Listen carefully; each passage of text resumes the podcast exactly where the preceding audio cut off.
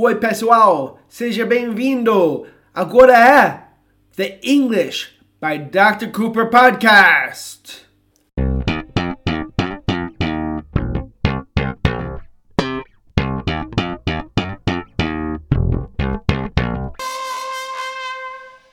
Oi, pessoal. Hoje vamos falar sobre um erro super comum entre meus alunos e entre a maioria do, dos brasileiros que estudam inglês.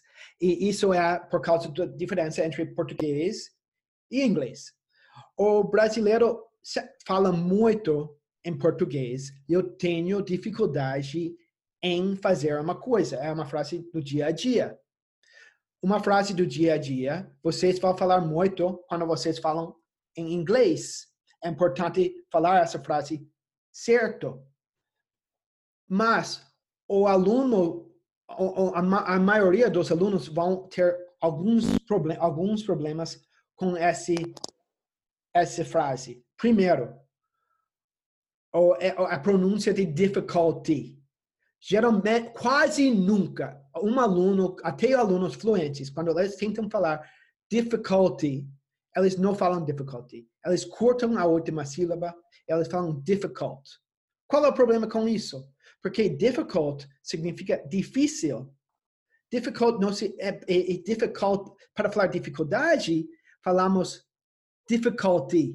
So, se você fala difficult, para nós parece que você está falando difícil e não dificuldade. So, a pronúncia é muito difícil. Eu treino alunos a falar certo, mas demora. Isso é o primeiro problema. Segundo problema, e vamos ver com George se ele concorda. Segundo problema é é muito raro que alguém vai falar difficulty nesse tipo de frase. É muito, muito raro. Nós vamos falar uma outra, um ou dois outras palavras muito mais comuns que eu vou falar daqui a pouco quais são. E a terceira, o terceiro problema é quando nós falamos I have, vamos falar difficulty, mas geralmente vamos usar outra palavra.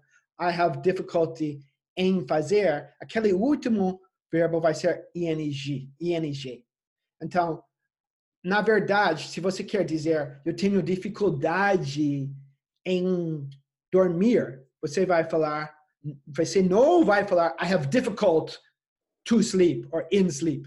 Você vai falar I have trouble Trouble é a palavra que nós usamos geralmente. I have trouble, uma palavra super comum que vocês precisam aprender.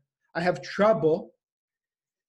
E o verbo vai ser no ing. I have trouble sleeping. Sem uma preposição. Sem in, sem to. So, I have trouble sleeping. Vamos ver o que George pensa. George. Está aí? Yes. George, are you there? I am. Sorry, I'm now I have to go talk English with you. So I have difficulty speaking on this podcast because you keep talking. Well, that was my introduction, George. now I'm talking to you. So I have a question. Be honest. Be sincere. Seja sincero. And normal, is it normal in England to say, I have difficulty sleeping or or is there a more common way? There are definitely more common ways. If that was me i would say trouble instead of difficulty. I would say i have trouble sleeping. Uh, are you being honest? Is that is that true? Definitely. difficulty is more formal i would say. So in normal conversation you would say i have trouble doing something. Okay, I, I'm going to explain what you said. Primeiro ele falou definitely. O que definitely significa? Com certeza. Ele falou definitely é, é, não é normal falar I have difficulty, mas para eu tenho dificuldade. It's, é, George. George é uma pessoa meio formal. E, e George falou isso. Então, pode ter certeza. Nós não falamos difficulty muito. Ok? Nós falamos, é, é como ele falou, nós falamos trouble. E você pode ver, inglês americano, inglês britânico, não importa. Nós falamos trouble. Now, um, George, I have another question. Um, okay. I don't know if our listeners realize this, but when they try to say difficulty, they don't say difficulty.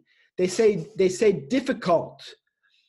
So if uh, is it strange to hear I have difficult sleep sleep in sleep or sleep Yes, that's that's not a native thing at all, and I would have to say I have heard this from Brazilian speakers. It's something you told me about that I didn't um, not not didn't think was true, but having actually heard it, I've been really surprised at how common a mistake that is.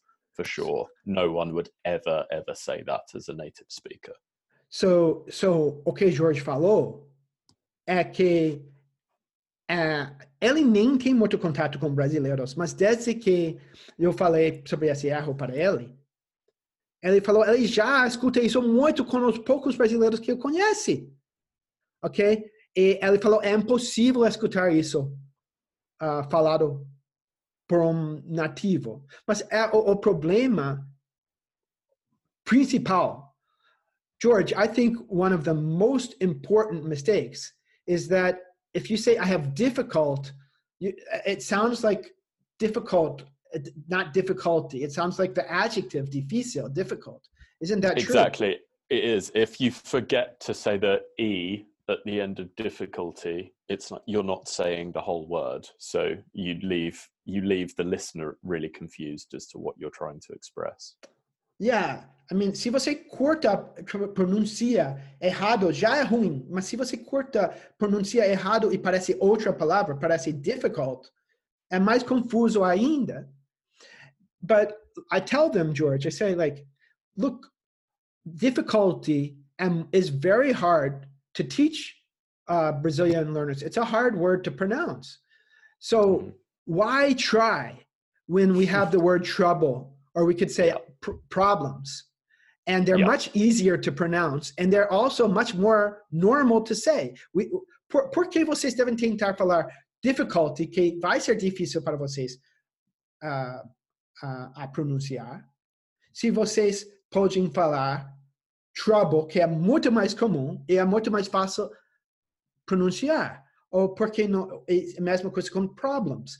You know, George, I think, why say it? If why say I have difficulty, se você vai cortar difficulty, if you're going to cut difficulty to difficult and yeah, then you're making and, your life harder yeah why porque faz coisas mais difíceis não vai ajudar nada você só vai falar menos normal e a pessoa não vai te entender sometimes sometimes george it's good to make it easier for yourself especially if you're saying the correct thing definitely by, by being easier it's better to be easy and correct than try really hard and fail and look a bit stupid because that really is what will happen. Yeah, I mean, você vai tentar isso, eu estou te avisando, você vai parecer, vai ter pelo menos, no mínimo, um mal entendido. No máximo, você vai parecer que você não sabe inglês, mas você sabe, ok? So vamos treinar isso um pouco. I have trouble. Um, I'm going to say a sentence that I have trouble doing. And then you, George, you say a sentence, okay? Okay. I have trouble shutting up. Eu tenho dificuldade em calar minha boca. How about you, George? I have trouble waking up early. Really? no, not really. But I have trouble waking up early. George said, ele tem dificuldade. He has trouble waking up early. Ele tem dificuldade em acordar cedo. He has trouble waking up early. Um, George, so vocês, é muito fácil. Treine. Treine, porque vocês falam essa frase tantas vezes em português. Cada vez que você fala em inglês, lembra como estou te ensinando. Falar trouble em vez de difficulty, que é difícil pronunciar para vocês. Falando trouble, uma palavra muito bom. Fala o verbo mais ing. Cada vez que você fala, por exemplo, às vezes você vai falar para seu professor de inglês, eu tenho dificuldade em falar. Fala, I have trouble speaking. Ok? Now, George, podemos falar em outro jeito. Can we talk about another way to say this sentence, a completely different way? Um, that uh, here in England we say that instead of saying I have trouble sleeping, what's another way you can say it? Uh, you could use if you just wanted to swap a word, you could say problems. So I have problems sleeping. I have a problem sleeping, or I have problems sleeping. Or, I agree with that. Eu concordo yeah. com isso. Yeah. Or you could, there's there's lots of other ways. A good one would be I have a hard time. I have a hard time sleeping when someone is making noise. I, I think I think that's good because I want to I want to emphasize for the students too that the word hard é muito mais comum do que difficult. The word hard is more common than difficult. And the word Definitely. hard, because Brazilians think hard is just duro, like the opposite of soft. Right. They, and they don't realize that in, in English, hard uh, a palavra mais comum, hard is the most is the opposite of easy. It's the it's yeah. the it's the most common word to say difícil in English would be hard, not difficult. When I hear when I hear hard, I think difficult or challenging. I don't think tough or strong. So when you, you when, when, you when you hard, you hear he, he said, I don't think tough or strong, like you know, pinso durão. But you you also don't think like a hard mattress, right? Exactly. Um colchão duro. You don't think that either.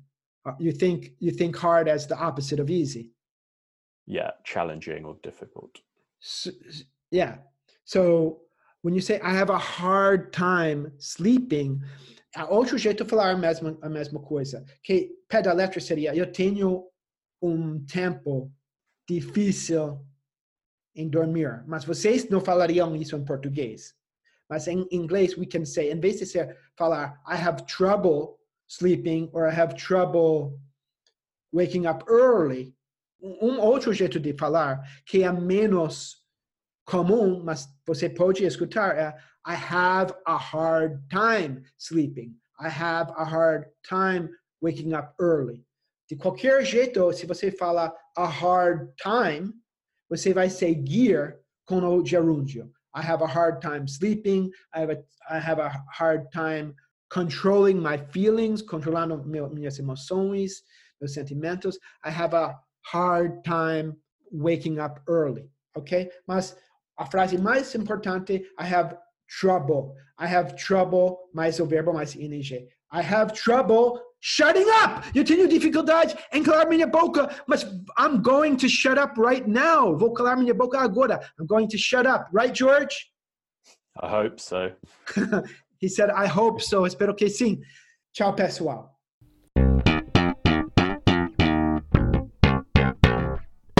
Quer fazer aula comigo? Quer continuar aprendendo inglês? Então, entre no meu site englishbydrcooper.com barra quero aprender ou mande um e-mail para info arroba englishbydrcooper.com Você pode também me enviar uma mensagem pelo WhatsApp. O número está na descrição do podcast. Estou aguardando sua mensagem. Até mais, pessoal.